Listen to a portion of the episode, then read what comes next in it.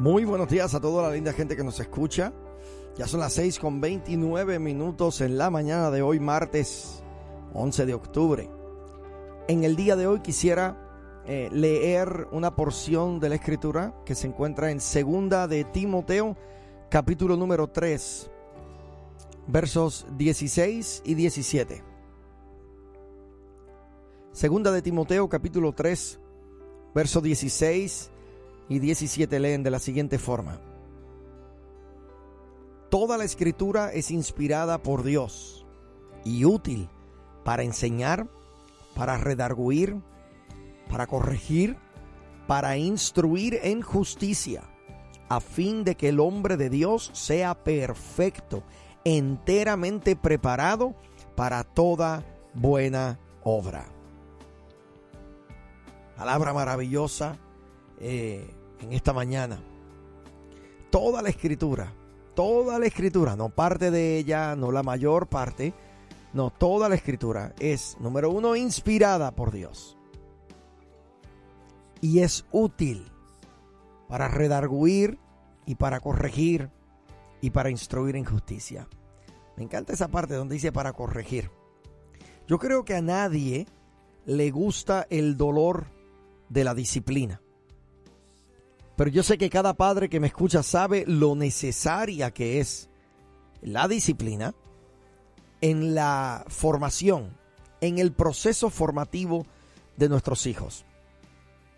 Fíjate, en una familia eh, puede haber un niño que aprende las lecciones de la manera más difícil.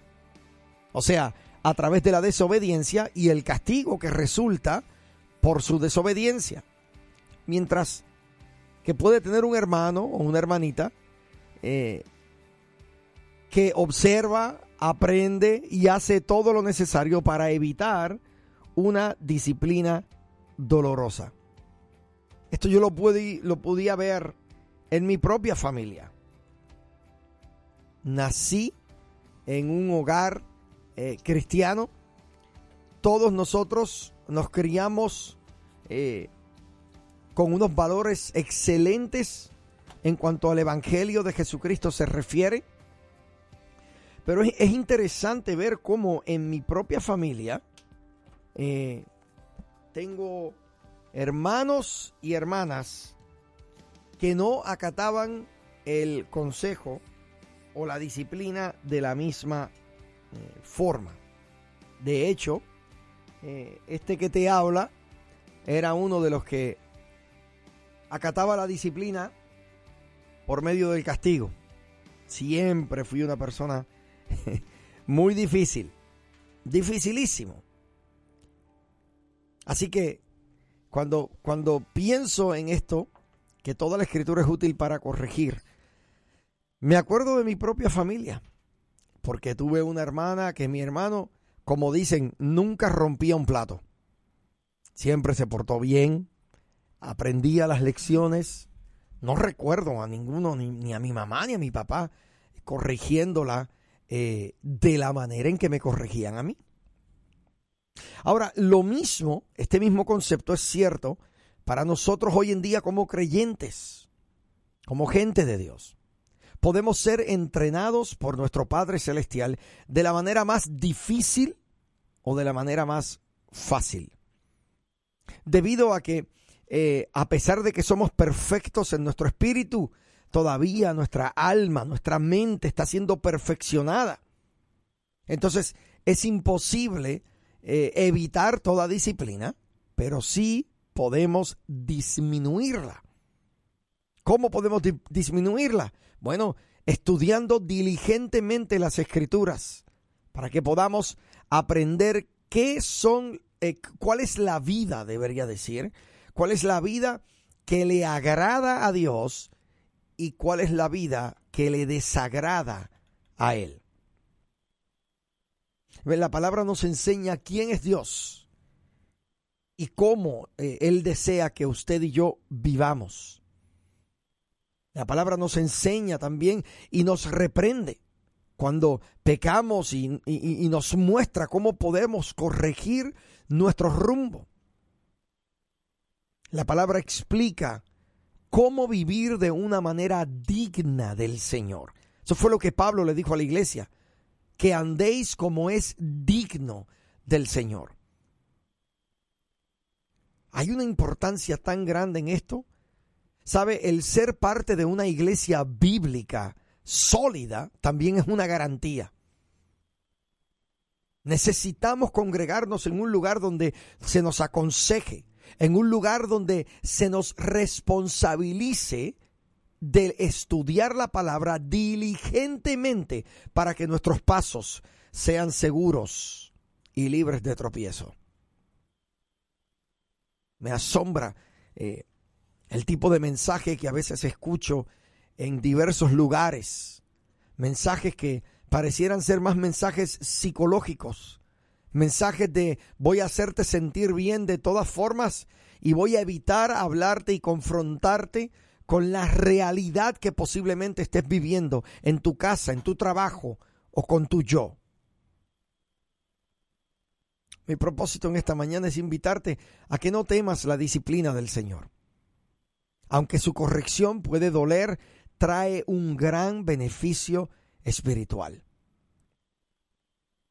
Y yo sé, a lo mejor hay personas escuchándome que dicen, bueno, pero es que yo, llevo tanto tiempo luchando eh, con esto, llevo tanto tiempo eh, peleando, ya me han acusado de eh, que soy un carnal, que soy un mundano.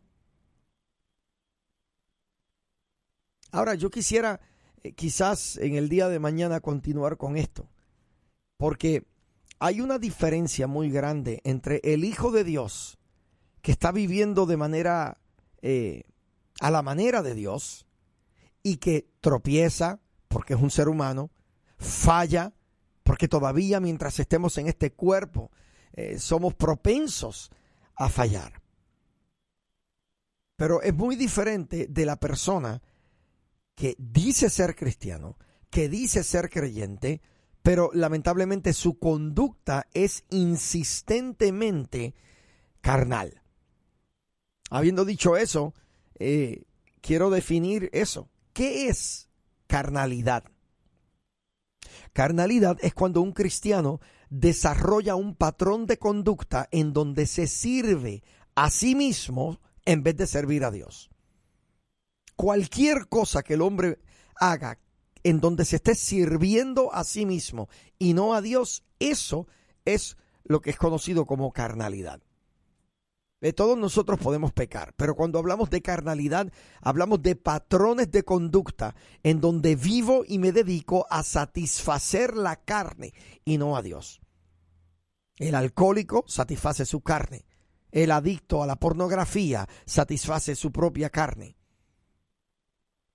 El adicto a la comida, que está buscando satisfacer su propio cuerpo, satisface su propia carne. Ahora, parte del problema es que hay mucha gente que le sirven a Dios, pero usan la carne para arreglar la carne. Me explico, o sea, ellos se proponen, esta semana voy a tener pensamientos positivos usan resoluciones. Esta semana me voy a proponer, ahora sí, no voy a fallar, no voy a fallar, no voy a fallar. Ellos pretenden crucificarse a sí mismos, pero no puedes tú solo ponerte en una cruz y sujetarte y ponerte los clavos. No vas a poder lograr por ti mismo crucificar tu propia carne sin la ayuda del Espíritu Santo. Y en Romanos capítulo 6, Pablo explica lo que necesitamos saber acerca de nuestra relación con Cristo para que podamos tener victoria en nuestras vidas. Este es el primero de tres capítulos en donde Pablo expone acerca del proceso de la santificación. Y una de las cosas eh, que quiero traerte en cuanto a lo que él habla allí a los romanos es que la carnalidad refleja la falta de entendimiento acerca de nuestra identidad en Cristo. Recuerda que leímos al principio que toda la escritura es útil, es buena para enseñar, para corregir, para instruir. Entonces pareciera ser que los, las actitudes carnales lo que están reflejando es una falta de entendimiento acerca de quiénes somos en Cristo. ¿Ves? Si un hombre no entiende quién es, si una mujer no entiende quién es, va a terminar siendo guiado, guiada por caminos de error. Ahora, Pablo comienza hablándole a los romanos haciendo una pregunta bien interesante. Él dice, él pregunta, ¿qué pues diremos?